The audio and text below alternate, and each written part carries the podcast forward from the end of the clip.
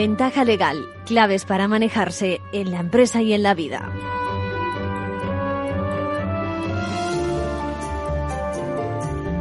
Muy buenas, eh, bienvenidos a Ventaja Legal, hoy con tres secciones fundamentalmente. Primero, con las noticias de la abogacía, luego con la visita de Rafael Navas Lanchas, director general de la Mutualidad de la Abogacía, que nos introduce en la gestión y en general en los aspectos económicos.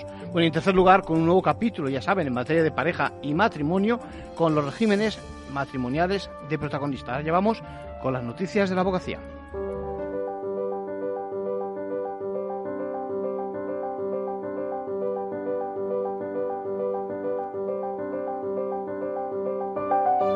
Ahora en Ventaja Legal, la actualidad semanal de la abogacía. Bienvenidas Isabel, bienvenida Lucía. Hola.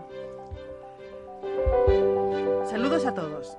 La Comisión de Hacienda del Congreso aprobó el pasado martes la Ley de Medidas de Prevención y Lucha contra el Fraude Fiscal. Trae consigo varias novedades, como las inspecciones no anunciadas en empresas, que pueden afectar al ejercicio diario de la abogacía y que les contaremos a continuación. Más de un año después de que empezara la pandemia, un juzgado ha reconocido por primera vez el COVID como enfermedad profesional en el caso de un trabajador contagiado, una sentencia importante que previsiblemente abre la puerta a otras muchas demandas. Hablaremos hoy también de las trágicas y preocupantes cifras de violencia machista en las últimas semanas en nuestro país. Desde la abogacía nos hemos preguntado qué se puede hacer para frenar este drama.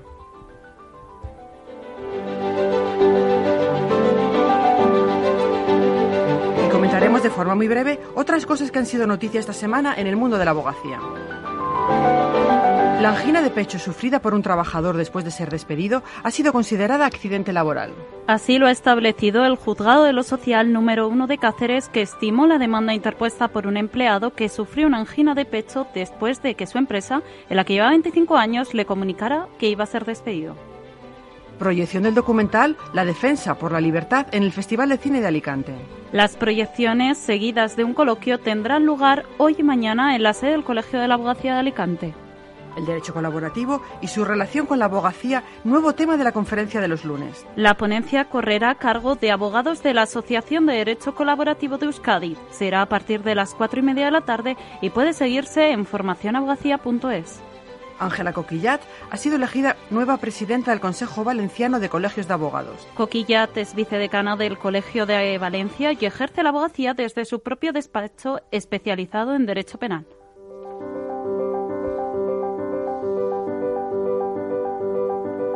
A partir de ahora, cuando abonemos un bien o un servicio, como máximo podremos pagar en efectivo 1.000 euros y no 2.500 como hasta ahora.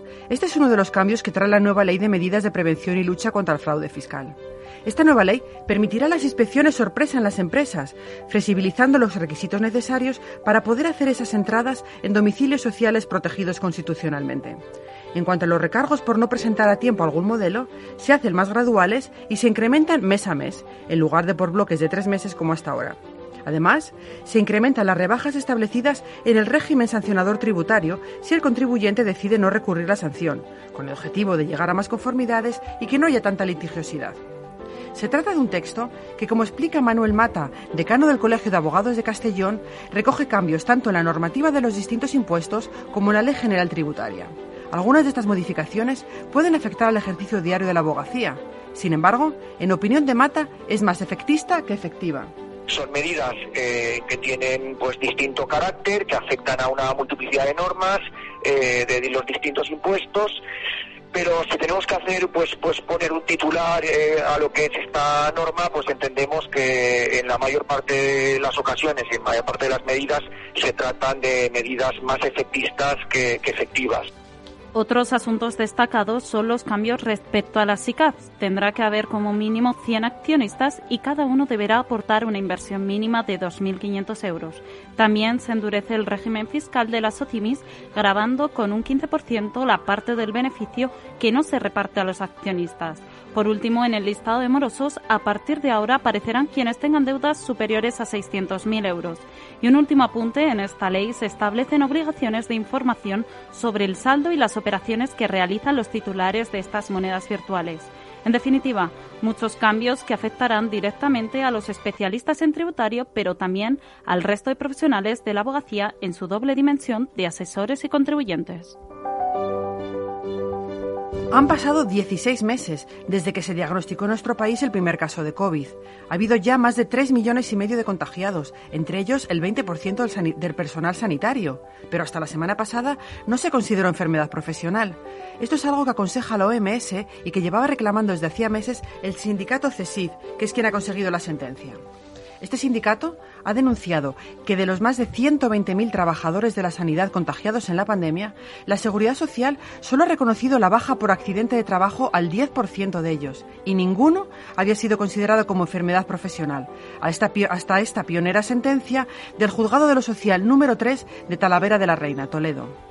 El reconocimiento como enfermedad profesional garantiza una mayor protección económica de los trabajadores, sobre todo en el caso de que haya secuelas. El trabajador afectado es un auxiliar administrativo de un centro de salud de Talavera, que se contagió del COVID y al que tanto la Seguridad Social como la Mutua denegaron el reconocimiento de la enfermedad profesional y eso a pesar de que sufrió en dos ocasiones una incapacidad temporal por síndrome respiratorio agudo derivado del COVID y del que le quedaron secuelas. La sentencia considera acreditado que sufrió una enfermedad recogida en el listado de enfermedades profesionales y también que se estuvo expuesto a un riesgo de exposición al coronavirus en su presión.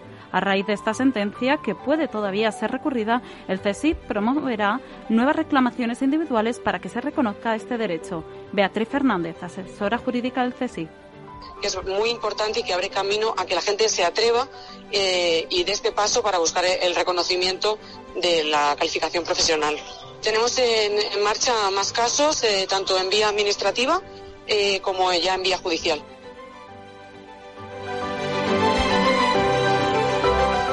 La semana del 17 al 23 de mayo ha sido la más trágica en lo que va de año, con seis muertes confirmadas de violencia de género en menos de seis días. Y este fin de semana ha muerto otra mujer en lo que parece un nuevo caso. Ante ese dramático repunte, el Gobierno ha anunciado que revisará todos los protocolos para ver qué está fallando. La abogacía recalca la necesidad de establecer más mecanismos de control, detención precoz y valoración del riesgo. El presidente de la Subcomisión de Violencia sobre la Mujer del Consejo General de la Abogacía, Fernando Santocildes, nos recuerda que se pone demasiado énfasis en la denuncia y que es más que nunca imprescindible que las víctimas cuenten con asesoramiento jurídico desde el primer momento, con anterioridad a la declaración, para que sepan las consecuencias que tendría en el proceso acogerse a su derecho a no declarar. Santocildes destaca el compromiso de la abogacía asesorando a las víctimas, pero apela a la sensibilización del conjunto de la sociedad para proteger a las mujeres y a la implicación de todos los agentes que intervienen en el proceso de ayuda. lo que que conseguir o luchar o trabajar es porque ese pacto de Estado siga siendo efectivamente un pacto de Estado, que no haya fisuras eh, y que sea toda la sociedad en su conjunto la que se comprometa a trabajar por la erradicación de la violencia de género.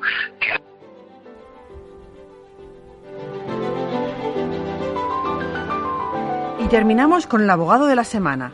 ¿Quién es Lucía y por qué? Se trata de Luis Ocaña, abogado y padre de una familia de tres hijos que ha conseguido que un tribunal de Sevilla le conceda el título de familia numerosa que le había sido negado a la madre porque era pareja de hecho y no existía vínculo conyugal. La sentencia determina, por tanto, que la forma de unión elegida no debe de ser un obstáculo para la obtención de los derechos que la legislación prevé para la protección de la familia. Luis y Almudena tuvieron su tercer hijo en abril de 2019 y solicitaron el título de familia numerosa numerosa. La Junta de Andalucía se lo concedió solamente al padre y los tres hijos. Sin embargo, el abogado argumentó que la Ley de Parejas de Hecho Autonómico de Andalucía establece que para estos asuntos las parejas de hecho quedan equiparadas al matrimonio. Además, según el principio de igualdad y no discriminación recogido en la Constitución, este derecho también debe de ser para las madres. Hubo un caso similar en 2019 en Valladolid, pero no se habían inscrito como pareja de hecho hasta el momento de solicitar el título de familia numerosa. En, realidad, vamos, más que una cuestión de, obtener un carnet de familia numerosa, que ahora todavía no lo han dado, eh, es una cuestión de, prácticamente de, dignidad y porque entendíamos que en el siglo XXI este tipo Enhorabuena por la sentencia y con esto terminamos. Hasta la semana que viene. Muchas gracias Isabel, muchas gracias Lucía.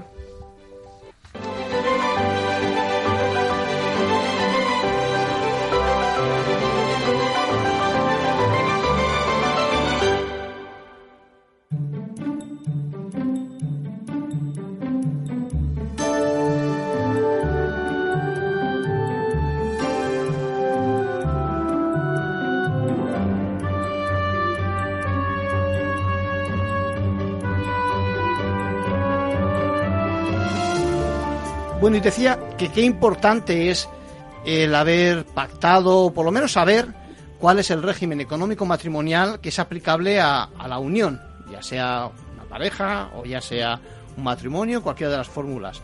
¿Qué te parece, Ángel? Pues realmente es muy importante, porque cuando hablamos de regímenes económicos matrimoniales, estamos hablando de ese conjunto de normas, de reglas, que eh, van a regular qué pasa con el patrimonio y las deudas que contrajemos durante la convivencia. Obviamente, el elegir un régimen u otro mientras la convivencia es pacífica y feliz, no pasa nada. Puedes elegir uno u otro porque todos viven fenomenal. Eh, pero ¿qué pasa? Que cuando viene la crisis y se deja de convivir, entonces el haber elegido un régimen u otro va a tener unas consecuencias muy importantes, sobre todo para la economía de la parte más débil. Por eso es muy importante saber qué regímenes hay y cuál elegir. Entendemos que crisis es en el sentido de crisis del matrimonio, de la pareja, no la crisis económica en general, ¿correcto? Efectivamente, es cuando dejan de convivir y se produce la separación, el divorcio, sea legal o de hecho. A ver, eh, completamente de acuerdo con lo que está diciendo Ángel. Es fundamental saber elegir el régimen eh, de, la sociedad matrimonial. Eh, a mí lo que siempre me ha, me ha preocupado y además me ha llamado mucho la atención es cuántas personas se casan y no solo no consultan con, con, ningún especialista sobre cuál es el régimen matrimonial que tienen, sino que pasan los años y cuando se van a separar o divorciar y les preguntas, eh, ¿y ustedes qué régimen matrimonial tienen? No lo saben. Se han pasado años de matrimonio y ni siquiera saben qué tipo de régimen matrimonial tienen. Y claro, eh, bueno, se nota que es que en estos casos, desde luego, prima el amor, pero aún y así a mí me parece que, que, bueno, pues que todas las parejas cuando van a casarse o van a unirse en pareja mm, deben de plantearse las cuestiones económicas también. No, no debe de tener miedo nadie a, plantear eh, eh, los aspectos económicos de, lo que va a ser esa relación. Yo diría, Mercedes, prima el amor y además no hacen ninguna operación donde, por ejemplo, un notario les dice y bajo qué régimen están ustedes eh, casados o, o, está la pareja, ¿no? Porque en ese momento te pide exactamente que acredites a efectos de a ver quién se obliga y demás. ¿Te refieres al momento en, el que ya se van a separar? O cuando no, no, por ejemplo, cuando constante, cuando... constante el matrimonio o la pareja, eh, ambos van a comprar un piso. Por ejemplo, vamos a ver, cuando una pareja va a comprar un piso, ciertamente hay veces que ese es el momento en el que se dan cuenta cuál es su régimen matrimonial, porque en el momento que el notario se lo pregunta, se lo plantean y entonces pues ahí vienen las cábalas. Algunos a lo mejor han hecho capitulaciones matrimoniales antes de casarse y entonces sí que saben cuál es su régimen matrimonial porque lo han elegido antes de casarse. Pero pocos, Pero te aseguro que hay muchos que se enteran ese día que van al notario a comprar el piso. Yo creo que también hay que matizar, Ángel, que eh, para que los oyentes que no son expertos en la materia pues lo comprueben si llega el momento que dependiendo también del lugar donde contraen o donde vive o donde o la primera residencia de la pareja el, el régimen digamos supletorio por defecto puede ser distinto no efectivamente. Además hay que tener en cuenta que España ya forma parte de la Unión Europea. Entonces debemos acudir en primer lugar para todas estas cuestiones como norma los reglamentos de la Unión Europea, si son aplicables, si no, iríamos al derecho interno español. Y en esos reglamentos de la Unión Europea se está dando preponderancia a la residencia sobre la nacionalidad. Entonces, en España tenemos un régimen de derecho común que vulgarmente se decía territorio MEC de educación y los derechos o territorios forales que tienen unos regímenes específicos. Por ejemplo, Cataluña, Aragón, Navarra, Baleares. Entonces hay que saber exactamente cuando tú te casas y dónde resides, no dónde te casas. Porque yo, por ejemplo, que soy asturiano, me puedo ir a casar a Barcelona, pero yo resido en Asturias. Entonces lo importante es dónde resides. Y en virtud de esa residencia, si no has hecho esas capitulaciones matrimoniales, eligiendo, que puedes elegir el régimen económico, que eso lo hablaremos después, tendrás un régimen u otro. Y eso es muy importante, porque a nivel, por ejemplo, de derecho común en España está el de gananciales, en Cataluña, Baleares está el de separación, en Aragón y Navarra está el de conquistas, Entonces, o comunidad de bienes en Aragón, perdón. Entonces hay que tenerlo muy claro.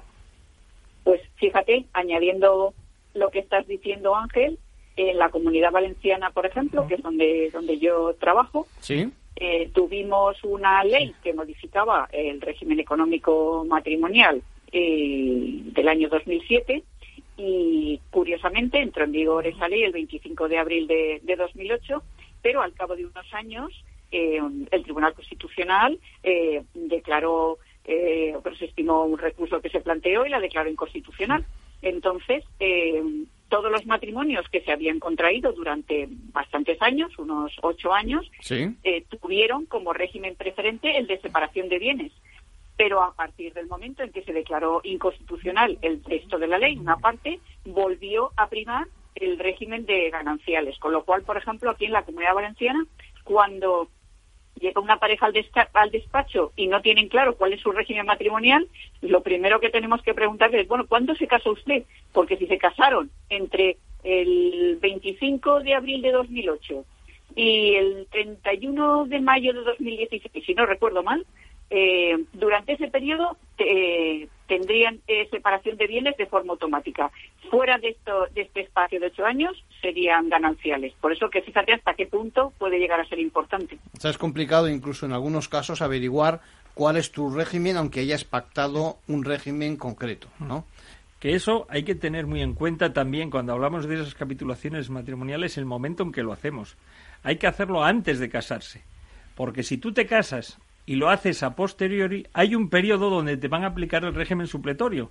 Que como decimos, en España, territorio de derecho común, gananciales, en derechos forales, los que acabamos de decir. Y entonces luego, a la hora de liquidar, pues tienes dos periodos. Un periodo más o menos largo, donde ha estado el de gananciales, por ejemplo, y el posterior de separación de bienes.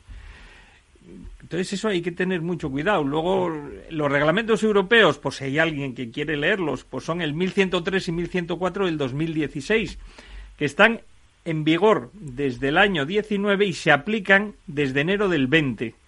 Y eso es muy importante, porque ahora hay mucha movilidad y muchos matrimonios con elemento transfronterizo, como se dice, es decir, español con extranjero de la, nacional de la Unión Europea, y vienen los problemas, que es el régimen de Francia, el español, el de Italia donde residimos, pero luego nos fuimos a Malta y acabamos ahora viviendo en Noruega.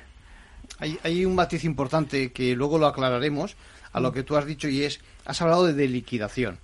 Es decir, porque, eh, claro, el matrimonio dura hasta donde dura y llega un momento en que en la disolución lo que se hace, corrígeme si me equivoco, es hacer una, una, un- una cuenta de pérdidas y ganancias, diríamos, de ganancias, donde se liquida, ahí viene la liquidación y como bien apuntabas, si ya estuvo en marcha una parte, en un tiempo, ¿no? El matrimonio con otro régimen, hay que hacer las cuentas primero con el régimen primero y luego con el segundo, con el que finalice, ¿no? Sí.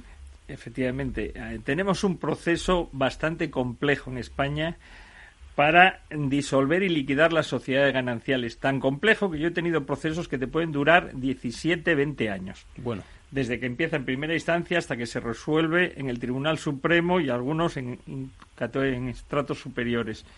Entonces eso es complicado. Cuando cambiamos el régimen, como tú dices, por capitulaciones matrimoniales, se comete un error muy habitual. Y es que disolvemos, pero no liquidamos. Entonces yo me caso en gananciales, hago capitulaciones para ir a separación de bienes y firmo las capitulaciones, pero en esas capitulaciones lo único que hago es el cambio de régimen y no liquido. Entonces cuando luego me divorcio, viene el problema. Madre, ahora tengo que liquidar sociedades gananciales y luego si he puesto en vez del de separación el de participación, que luego hablaremos de lo que es cada uno de esos regímenes, Sí. tengo que ver qué es lo que me quedó de gananciales para luego pasar a partir.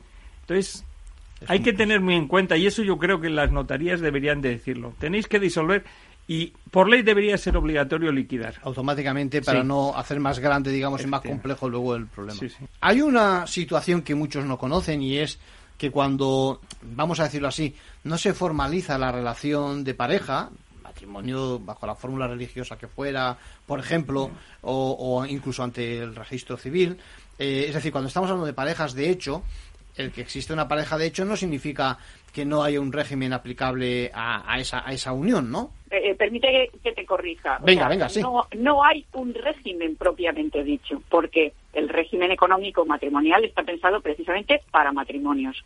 Por lo tanto, partimos de ahí, de que una pareja que no se casa no, mm, bueno, pues no puede pretender que se le aplique toda la normativa relacionada con lo que es el régimen económico matrimonial. Bien. Pero sí que es cierto que cuando esa pareja eh, llega un momento en que de crisis en la que se separa y finalizan la convivencia, es muy posible que hayan adquirido bienes conjuntamente y entonces van a tener que, entre comillas, liquidar esos bienes que tienen o, separarlos. Entonces eh, van a tener que recurrir a procedimientos judiciales como la acción de división de cosa común para dividir eh, e-, ese patrimonio común que, tienen, pero teniendo en cuenta que no son un matrimonio, ¿vale? Estaríamos hablando de una serie de acciones legales que sí que les permitiría repartirse esos bienes, pero siempre bien entendido de que no son un matrimonio.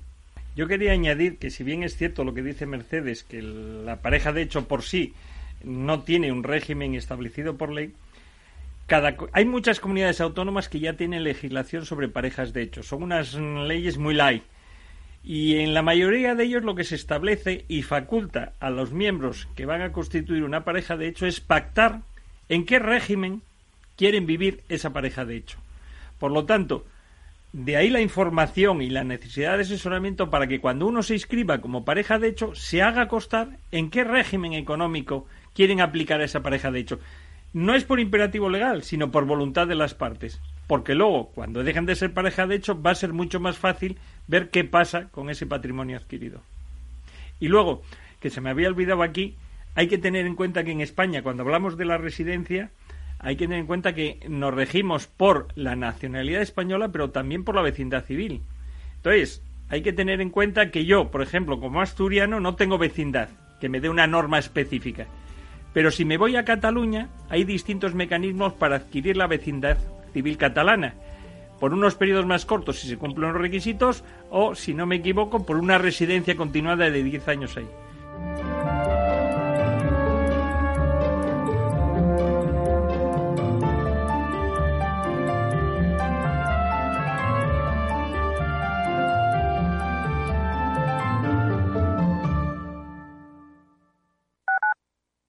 Tu radio en Madrid 105.7, Capital Radio. Memorízalo en tu coche.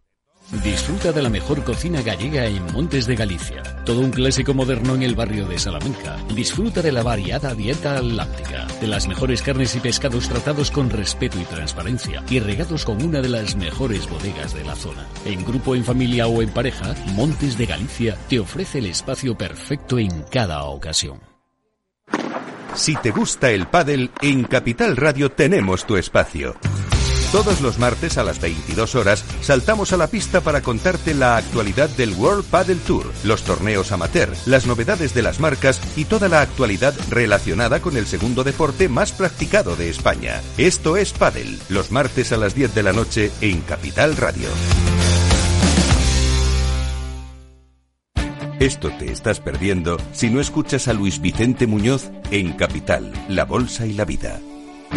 David Cano, director general de AFI Inversiones Globales. Es buena noticia porque significa que está habiendo una reactivación económica, es buena noticia porque significa que la situación económica se está normalizando y también es buena noticia porque va a ser una de las formas de aliviar la elevada carga con la que acaban los estados esta, esta crisis. Ya lo sé, la malísima noticia es para el ahorrador que se va a enfrentar a un contexto donde la inflación se va a normalizar. No te confundas. Capital, la bolsa y la vida con Luis Vicente Muñoz, el original. Si eres emprendedor, empresario o autónomo, en negocios de carne y hueso encontrarás todas las claves para hacer crecer tu negocio. Cada miércoles de 1 a 2 de la tarde en Capital Radio, con Mariló Sánchez Fuentes.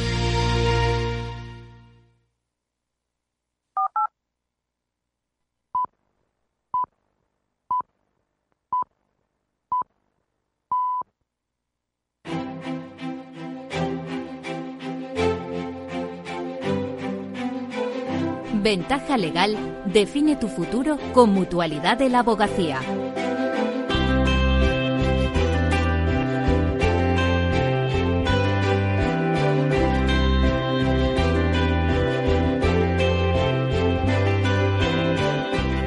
aprovecho que contamos con la visita de Rafael Navas Lanchas, que es director general de la Mutualidad de la Abogacía. ¿Cómo estás, Rafael? Muy bien, muchas gracias. Rafael es, Rafael es economista, es actuario, es auditor. Yo creo que la persona adecuada para que nos hable en estos momentos en los que se incorporan los nuevos letrados eh, a la profesión. Eh, bueno, pues hay que aprovechar también y hay que pensar también las opciones en materia, pues eso, de previsión, de ahorro, y de inversión, ¿no? Y la mutualidad tiene mucho que decir sobre eso. Bueno, pues somos una de las mutualidades alternativas precisamente para los abogados que se incorporan a un colegio para ejercer la profesión por cuenta propia.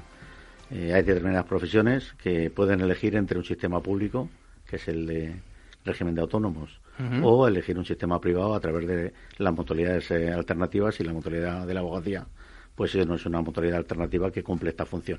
Sí, el, régimen que ofrece la mutualidad, eh, ¿en qué consiste exactamente? Bueno, yo creo que eh, hay una gran diferencia. Son dos regímenes totalmente distintos, el público y el, y el de la mutualidad. El de la mutualidad está basado fundamentalmente en la capitalización individual, frente al RETA o el sistema público de pensiones, que está basado en un sistema de reparto, donde tiene que haber una cierta solidaridad intergeneracional para que sea viable, cosa que ahora mismo pues es un poco lo que está en entredicho y que leemos en los periódicos día, día a día. pues eh, mientras que es una solidaridad intergeneracional y también de expectativas económicas de futuro, porque al final tú vas metiendo dinero y no tienes ninguna recompensa inmediata. Eh, simplemente tienes una expectativa que cuando llegue una pensión de fallecimiento o de tal, pues puedes cobrar eso, pero hay casos eh, como puede ser el mío, que soy viudo, que llevo pagando 30 años a la seguridad social, que ya, por ejemplo, la viudedad, salvo que me vuelva a casar, no la voy a generar, y que si fallezco antes de jubilarme, pues acabo de perder todas las aportaciones que he hecho al, régimen público. Frente a eso está el sistema de capitalización individual. No hay solidaridad de ningún tipo, cada uno se hace su propia mochila, las aportaciones que se van aportando se van acumulando en tu propia cuenta individual y la jubilación depende de ti. Es decir, en la mutualidad no se queda con ningún dinero que no es suyo y por lo tanto si tú tienes una desgracia, pues lo van a cobrar tus beneficiarios. A fin, al fin y al cabo eres tú el responsable, digamos, de tu propio, ¿no? De tu, propia, eh, tu propia inversión. Cambia un poco. ¿eh? Eh, parece que la, jubilación siempre está basada en, la seguridad social. Se va viendo que poco a poco, pues las propias pensiones de la seguridad social puede ser que sean insuficientes para poder vivir dignamente, porque al final los abogados que son autónomos, eh, pues el 99%, el 99,5% eh, aportaban por el mínimo, ¿no? no nadie aporta un sistema donde no te garantizan que en función de lo aportado vas a percibir lo que aportas. Eso es un poco el caso contrario de la mutualidad. Déjame te pregunte, eh, claro, para esto es importante que la gestión de la mutualidad sea seria, sea austera y demás. Y yo creo que en ese sentido vosotros tenéis un modelo muy concreto. Bueno, tenemos un modelo de negocio que es totalmente distinto a lo que hacen los demás. Al final somos una aseguradora, no hay que olvidarse. Pero tenemos un modelo de negocio basado también en lo que el colectivo que estamos asegurando. Por ejemplo, tenemos un modelo de negocio austero, donde nuestros gastos de gestión pues están en el 0,20% frente a los planes de pensiones que tienen ahora mismo el 1,5% y regulado por, o 1,25%, regulado por, por ley de hace unos años que lo hicieron bajar. Las compañías de seguros están en torno al 1,25% más o menos de ratio de gestión.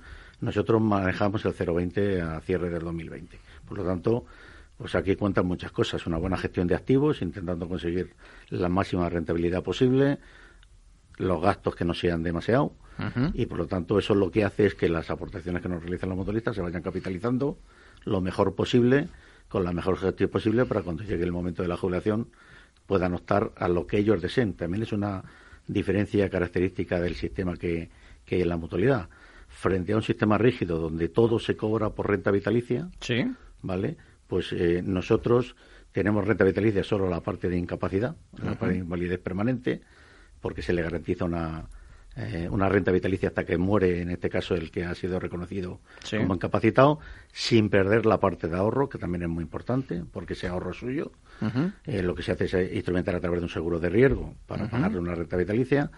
y frente al régimen, como decía, rígido de solo renta, eh, renta vitalicias, la mutualidad se adapta un poco a las necesidades que tiene el mutualista cuando llega la hora de la jubilación. Es decir, si yo vengo con una patología grave, pensar que la renta vitalicia es mi mejor opción para cobrar una jubilación parece que no es la mejor opción. Por lo tanto, puedes elegir pues eh, flexible, llevarte todo el capital, llevarte una mitad y otra parte, dejarla en la mutualidad, convertirlo en una renta vitalicia, también es posibilidad, dentro de varias modalidades, eh, coger una renta financiera donde solo te llevas la parte que renta y el resto queda ahí rentando para tus beneficiarios, bueno, se adapta un poco a las necesidades personales, familiares, profesionales que tiene el parece un traje parece un traje a medida es un traje a medida, es un traje a medida. déjame te pregunte importante es decir eh, me consta que muchos familiares se adhieren a vuestro régimen es así es decir bueno, que no. solo el profesional del derecho sino también eh, pues eso el primo el hermano esto es esto es la gran incógnita que tienen por ahí los abogados que lo desconocen vale es decir pues venga, parece que la parece que la mutualidad solo está diseñada para los eh, letrados para los abogados además los que se colegian.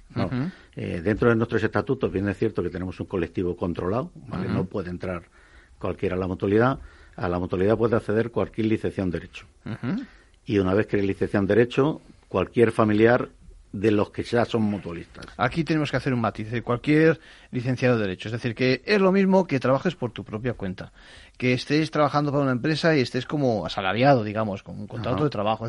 con cualquier formato te puedes adherirte a este régimen. Sí, tiene, tiene, tiene distintos regímenes. Es decir, como hablábamos antes, tenemos una, una parte de alternativa al régimen público, que es para aquellos que eligen la mutualidad para ejercer la profesión de abogado por cuenta propia. Sí. Pero luego tenemos nuestra parte más importante también, que es la parte del sistema complementario de los sistemas públicos, como puede ser un plan de pensiones, una compañía de seguros o, cualquier otra entidad que se dedica a, la parte de previsión. ¿no?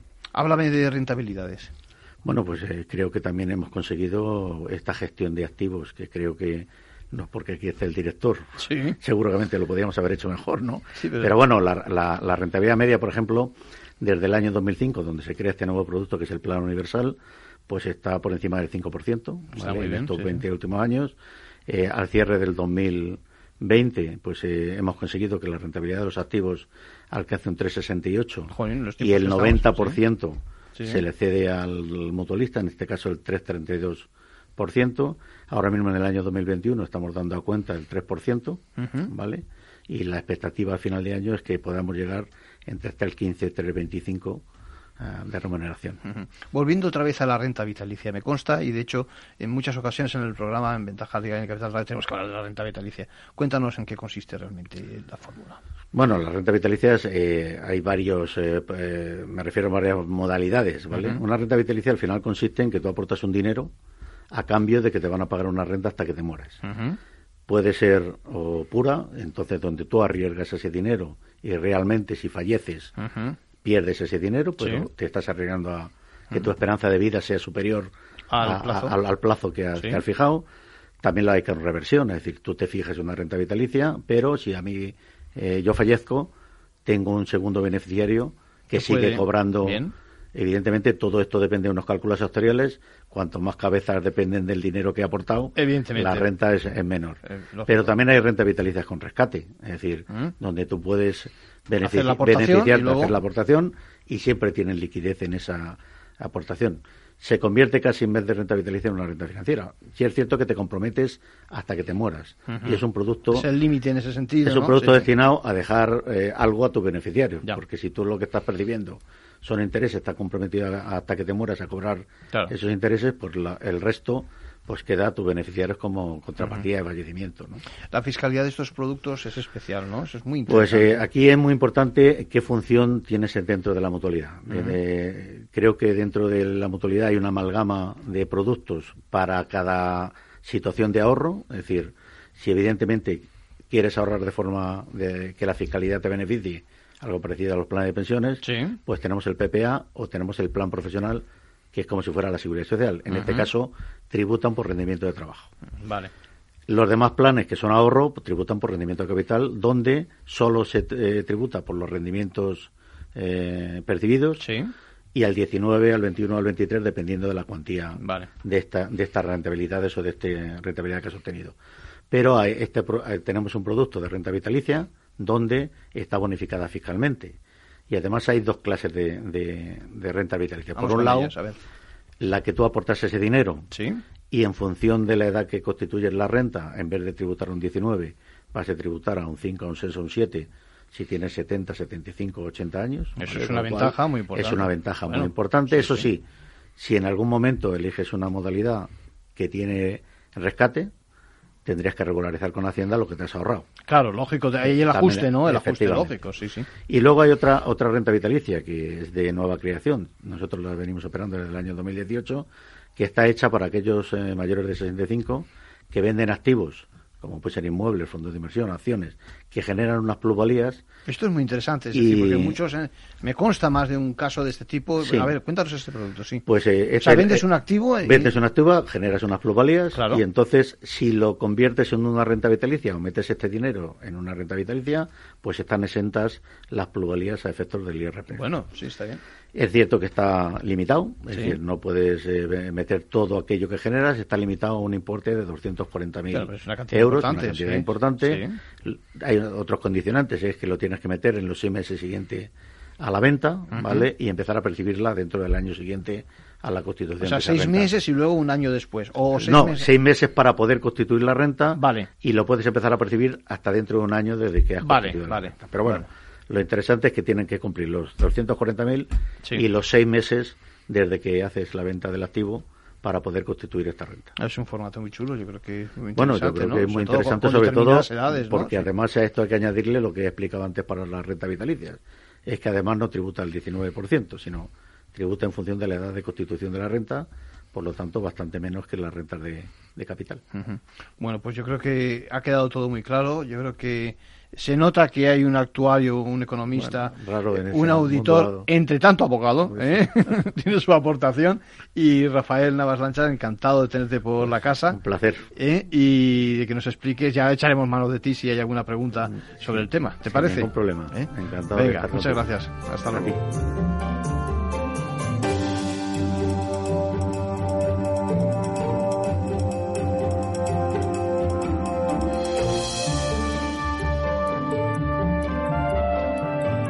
Bueno, les recuerdo que estábamos haciendo un repaso a aquello que todos teníamos que haber hablado, seguramente incluso pactado antes de constituir una pareja o incluso el matrimonio, ¿no? Bueno, pues eh, escuchemos de nuevo a Ángel Luis Izquierdo, magistrado, vicepresidente de CEMIN, la Confederación para el Mejor Interés del Menor, y a Mercedes García Vilanova, abogada especializada en temas de familia. En definitiva, por centrarlo así en general, uno puede ser nacional español, puede ser, sin embargo, residente en un sitio y vecino de otro. Es decir, y son tres regímenes, digamos que, vamos a decir, se superponen, mm. pero lo que hay que ser, a efectos de prestar el consentimiento y ese tipo de cosas, mm. saber exactamente cuál le atañe a cada uno, porque en función de en cuál esté, se nos aplican unas leyes u otras. Te lo complico más. Yo puedo ser asturiano, con lo cual, ley nacional española y una vecindad asturiana, pero que no me implica una normativa específica en régimen económico. Con esto estás diciendo que en otros casos sí te implica. Pero, sí, pero luego me voy a Cataluña y estoy 10 años residiendo y me caso con una catalana. Y después de tener los dos la vecindad civil, me voy a vivir a Aragón. Mm. Y al cabo de un año en Aragón voy y me divorcio. Entonces, en Aragón, pese a que soy asturiano, puedo pedir que me apliquen la legislación catalana. Entonces hay que tener muy en cuenta, por eso, y eso es importante tenerlo claro desde el principio, en qué régimen y conforme a qué ley me he casado o cuál he pactado en cuanto al régimen. ¿Cuántas veces te preguntan en el despacho? Igual es una pregunta muy muy muy dura, digo, eh, ¿cuántas veces te preguntan en el despacho antes de contraer o de llegar a algún acuerdo en cuanto al régimen los contrayentes, ¿cuál es la ley que se me aplica? Pues mira, para serte sincera, en 35 o 36 años que llevo ejerciendo, solamente en una ocasión vinieron una pareja que se iba a casar a preguntarme. Una vez en 35 años. Yo me parece que debería ser obligatorio el hacer un curso legal prematrimonial básico antes de casarse. De verdad. Sea, hay una serie de cuestiones básicas y fundamentales que una pareja tendría que saber y, y, alguien se las debería explicar antes de casarse. Evitaríamos, desde luego, muchos errores y seguramente las relaciones personales de la pareja serían mucho mejores si alguien les hubiera aclarado de antemano todos estos temas económicos. Porque además, o sea, los, los errores que te encuentras después, eh, por ejemplo, mira, permíteme que te cuente una, Venga. Una, cosa que, que, más de una ocasión me ha ocurrido y he tenido que solucionar. Vamos con las anécdotas y la casuística que yo creo que es ilumina. Con eso nos reímos. Con nos reímos más. Mira, eh, pareja que se que se va a casar y decide casarse por lo civil una semana antes, ¿vale? Va al juzgado, se casa por lo civil y eh, una semana después quiere realizar la ceremonia religiosa. Muy bien, eh, bueno, pues esta pareja, eh, cuando vinieron al despacho, fue para contarme que eh, tras la ceremonia religiosa, el hermano de uno de los contrayentes muy diligentemente recogió la documentación y se fue al juzgado de paz a inscribir el matrimonio canónico. como se habían casado una semana antes por lo civil en otro municipio, pues cuando volvieron del viaje de novios encontraron que estaban casados dos veces. Tuvimos que anular el segundo matrimonio. O sea, cosas como estas ocurren. Contradicciones, claro que... claro. por, no decirte mm. que si queréis lo comentamos luego, el tema de las parejas eh, que se, que, o sea, parejas mayores, parejas de personas ya jubiladas que se quieren casar, que por temor a perder la pensión celebran un matrimonio canónico y que aunque ahora es obligatorio para, para, para la Iglesia inscribir ese matrimonio, antes no lo era. Entonces, todavía van, por el mundo muchas parejas que se han casado eh, por la Iglesia, no han inscrito el matrimonio, pero realmente están casadas. Y si queréis lo comentamos, porque evidentemente pues han cometido un fraude, hay delito, eh, la Fiscalía lo persigue, y en la mayoría de los casos todo esto es porque nadie les explica las consecuencias antes de contraer matrimonio. Y ahora la pregunta al revés. ¿Cuántas veces has tenido, Mercedes, que eh, entrar en materia con respecto a los regímenes cuando algo te viene con una, alguien te viene con una crisis eh, matrimonial, con un conflicto? Realmente siempre. O sea, raro es que una pareja eh, venga en el momento que comienza la crisis de pareja y no tenga algún problema económico que resolver. Es muy, es muy raro. Sí que es cierto que hay parejas que, bueno, eh, son, son las menos, pero eh, sí que es cierto que, que, algunas pues llevan muy, muy, muy decidido, muy determinado cómo van a cómo van a estructurar su separación a nivel económico y, vienen un poco con los deberes hechos, pero en la mayoría de los casos no lo saben. Ya te digo que hay muchos que ni siquiera saben su régimen económico. Hay muchos que no saben eh, o no han tomado decisiones de cómo iban a realizar las aportaciones al matrimonio. Y cuando les preguntas, oye, ¿tú cómo has colaborado durante el matrimonio? ¿Qué ingresabas? Ah, no sé, yo ingresaba la nómina. Bueno, sí, ya, pero ¿dónde? Ah, pues en una cuenta, pero pues ahora no sé si, si somos los dos titulares o yo estoy autorizado. Cosas como esas. Luego lo vemos. luego nos metemos en ese, en, ese, en ese tema que hay que hacer muchos matices. Por dejar un poco el tema de las parejas de hecho eh, clarito, aunque no exista un régimen específico para la pareja de hecho, eh, diríamos que recomendamos que hagan algún tipo de acuerdo sobre el régimen económico, ¿no, Ángel? Sí.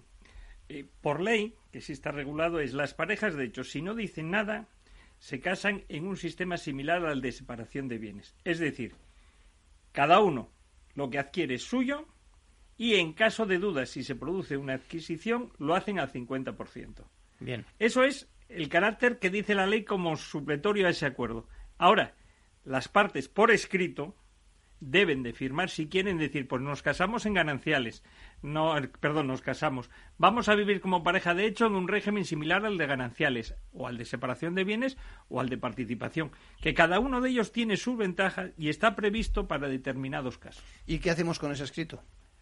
Ese escrito, si como pareja de hecho está inscrito, aportarlo en la inscripción de pareja de hecho. Vale. Y si no, como es una escritura notarial, tener una copia y el día que se vaya a reclamar, aportarlo y eso es...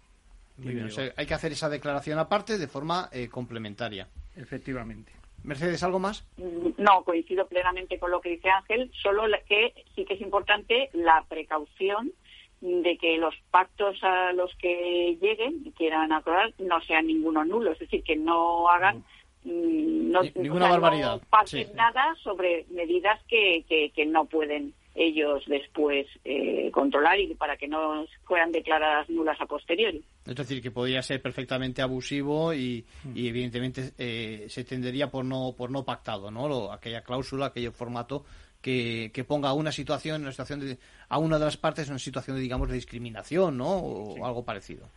Mira, sobre todo estoy pensando en, en temas, por ejemplo, que puedan atender al interés de los hijos, por ejemplo. Por ejemplo. Eso, por ejemplo, sería nula. Cualquiera que fuera contraria a las leyes, a las buenas costumbres, cualquiera que limite la igualdad de derechos entre los cónyuges, por ejemplo, todas estas serían nulas. Entonces, pues bueno, sí que es cierto que, que um, yo creo que necesitarían un poco de asesoría legal antes, notarial antes, de hacer esos, esos acuerdos. Sí, porque si no, se firman, se ponen en marcha, luego alguno mm, lo quiere ejecutar y tiene que ir a la justicia para que la justicia decida si aquello, si aquello era merecedor de la nulidad o no, y ya la hemos liado otra vez, ¿no? hemos prolongado el procedimiento, ¿no, Ángel?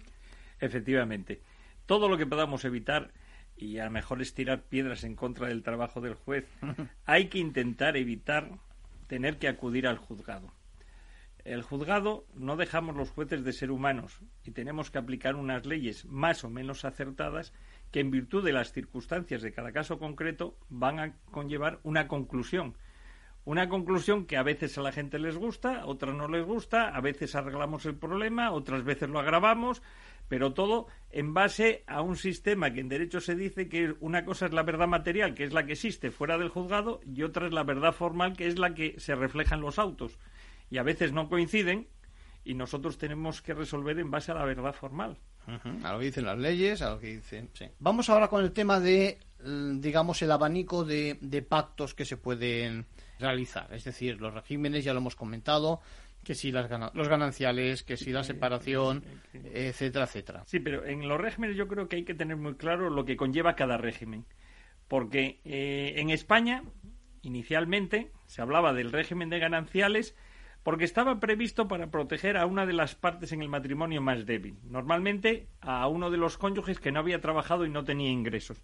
¿Por qué? Porque en el régimen de gananciales, en principio, respecto de cualquier régimen, hay que tener en cuenta que lo que tú tienes antes de casarte, eso es tuyo y no lo toca nadie, salvo que voluntariamente quieras aportarlo o hacerlo común con el otro. Entonces, los regímenes se refieren siempre a adquisiciones posteriores a la celebración del matrimonio. Entonces, en el régimen de gananciales, ¿qué pasa? Que todo lo que se adquiere después de contraer matrimonio se hace ganancial común por mitad. Entonces, eso conlleva que cuando se separa uno, se divorcia, que habría que ver cuándo se disuelve el régimen económico matrimonial, si por sentencia o separación de hecho, es cuando empieza ese proceso tan complejo que tiene dos fases, que, que hay que hacer un inventario con el activo y el pasivo, y la diferencia es lo que se divide al 50%. Y luego la liquidación, que es, una vez que he determinado cuál es el remanente, hacer dos lotes iguales. Entonces, liquidación de sociedad de gananciales. Es un régimen que favorece a la parte más desprotegida. El régimen de separación de bienes es que cada uno lo que adquiere, sea activo o pasivo, es suyo y no lo comparte con la otra parte. Solamente en caso de duda, esas adquisiciones se consideran que son al 50% de los dos. Por lo tanto, el régimen de separación de bienes se suele denominar como antirégimen, porque no hay régimen, porque no hay elementos comunes. Aunque luego hay un artículo que si da tiempo hablaríamos, que es la indemnización por dedicación o trabajo para la casa, que algunos consideran que es la liquidación de este régimen. Y luego hay un tercer régimen, que para mí es el más justo, es una opinión personal, no en derecho, una opinión personal como persona que aplica el derecho, que no se está utilizando en España prácticamente, que es el régimen de participación. La participación. El, régimen de participación es que cada uno tiene unas aportaciones. Entonces, ¿qué es lo que vamos a repartir a la hora de disolver? Pues los incrementos patrimoniales que he tenido. Entonces, si yo, marido, me caso teniendo 100 y gano durante el matrimonio 50, mi incremento ha sido 50. Ese 50 es lo que tengo que repartir con la otra parte. Y la otra parte igual, exactamente. La otra parte igual. La otra parte, por ejemplo, empieza con 75 y ha ganado, incrementado su patrimonio en 25. Pues tendrá que repartir con el otro esos 25. Y eso es el más justo, porque en teoría vas a participar en las ganancias del otro. Pero ese no sé por qué en España no se utiliza. Y por repetirlo y por aclararlo, es decir, sin embargo, aquello con lo que uno viene al matrimonio es de cada uno de ellos. En la participación, ¿eh? Sí, ¿no? Sí, salvo que tú lo quieras aportar al matrimonio y hacerlo común, que eso se puede hacer. Bueno, que puedes hacerlo como cualquier donación constante del matrimonio también, me imagino, ¿no? Sí, sí, sí, sí. Pero no, eso no se considera como donación, es una aportación y lo convierto en ganancial. Coincido plenamente con Ángel en que el régimen de participación es el más justo, ¿vale? Eh, el del régimen de sociedades gananciales, mm, yo cuando le tengo que explicar a mis clientes cómo, en qué consiste o para que lo distingan de los otros, les hablo de esta manera. O sea, yo les digo que cuando se compra algo eh, por, un, por un matrimonio que está en sociedades gananciales, el 100% de lo que han comprado es de los dos. Y digo el 100% porque en el momento que lo liquiden ya determinarán qué es lo que le corresponde a cada uno. Porque puede ser que compren varias cosas y al final, pues esto será para ti, esto será para mí, y en fin, ya se determinará. Pero de momento el 100% de ese bien es de los dos. Se reparte, por, se reparte por mitades. No, no, no, no, no. Venga, vamos a ver, no, Nadie, o sea, vamos a ver, nadie dice que se vaya a repartir por mitades. Un bien que tú tienes eh, con carácter ganancial no es tuyo por mitad. Tú no sabes qué parte es tuya. Realmente todo es tuyo, igual que lo es del, del otro, porque en el momento que liquides ya determinarás si tú te quedas esto o te quedas aquello. Vale, bueno matiz. Sin embargo, en el régimen de separación de bienes, tú ya estás determinando desde el principio el porcentaje que tienes en ese bien porque si no dices nada lo puedes comprar al 50%, con lo cual tú ya sabes que eres propietario del 50% o lo puedes comprar en otra proporción, pero tú ya estás determinando en qué proporción lo adquieres. ¿Vale? Ahí esa es la, digamos, la principal diferencia. Luego, como te decía, coincido plenamente con Ángel, el régimen de participación es el más justo. Aquí en Valencia dicen que es el régimen de los notarios, porque las únicas personas que han hecho, han optado por este régimen hasta el momento son notarios, no es broma. Yo es cierto que solamente conozco eh, dos notarios que han optado por este, por ese tipo de régimen para su matrimonio, pero es el gran desconocido y de verdad que es el más justo, porque estás haciendo un poco un régimen de separación de bienes, pero que al finalizar intentas liquidar no como el de sociedades gananciales, pero de una forma parecida, porque realmente lo que estás intentando es repartir las ganancias que has tenido. Es tú has ganado tanto, yo he ganado tanto, muy bien, sumamos, dividimos y nos compensamos para que los dos hayamos sacado el mismo beneficio una vez que haya finalizado.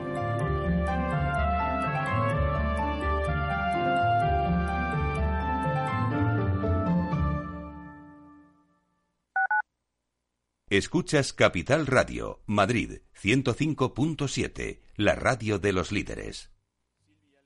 En el restaurante Gaztelubides somos rigurosos con la selección del producto para crear recetas imaginativas que acompañamos de una bodega generosa y brillante y de nuestra magnífica terraza durante todo el año. Restaurante Gaztelubide, carretera de La Coruña, kilómetro 12200, La Florida. Teléfono 91 372 8544. Una recomendación del programa gastronómico Mesa y Descanso. Gráficas Naciones. Más de 50 años de experiencia en el sector de las artes gráficas. Apostamos por la última tecnología tanto en impresión offset como en digital y gran formato. Realizamos todo tipo de impresión. Tarjetas de visita, folletos, libros, vinilos, decoración y montaje de stands. Más información en el 91 629 2145 o en gráficasnaciones.es. Mus. Mus. Mus. Sinesio. Te toca, Sinesio. ¿Qué pasa? Oye, Sinesio, ¿no? ¿Qué, ¿Qué te pasa a ti? Que te veo muy onnubilado, que no te veía yo así de ausente desde que te prometiste con la maruja. Si es que tengo un aparato que me resuelve todas las dudas, estoy a la última en los mercados. Anda, mira, ya está Sinesio con sus inventos. Sinesio el ingeniero. Atiende, Paco, mira lo que he descubierto. Alexa, ponme Capital Radio, maja. Te damos la bienvenida a Capital Radio. Puedes escuchar la señal en directo o nuestros mejores audios en formato podcast. Directo o podcast. ¿Qué quieres escuchar? Ponme los podcasts, Alexa. Has elegido podcast. Vas a escuchar las noticias de Capital Radio. Con esto, Paco, vamos a echar el órdago a los mercados. Natural. Capital Radio, la genuina radio económica.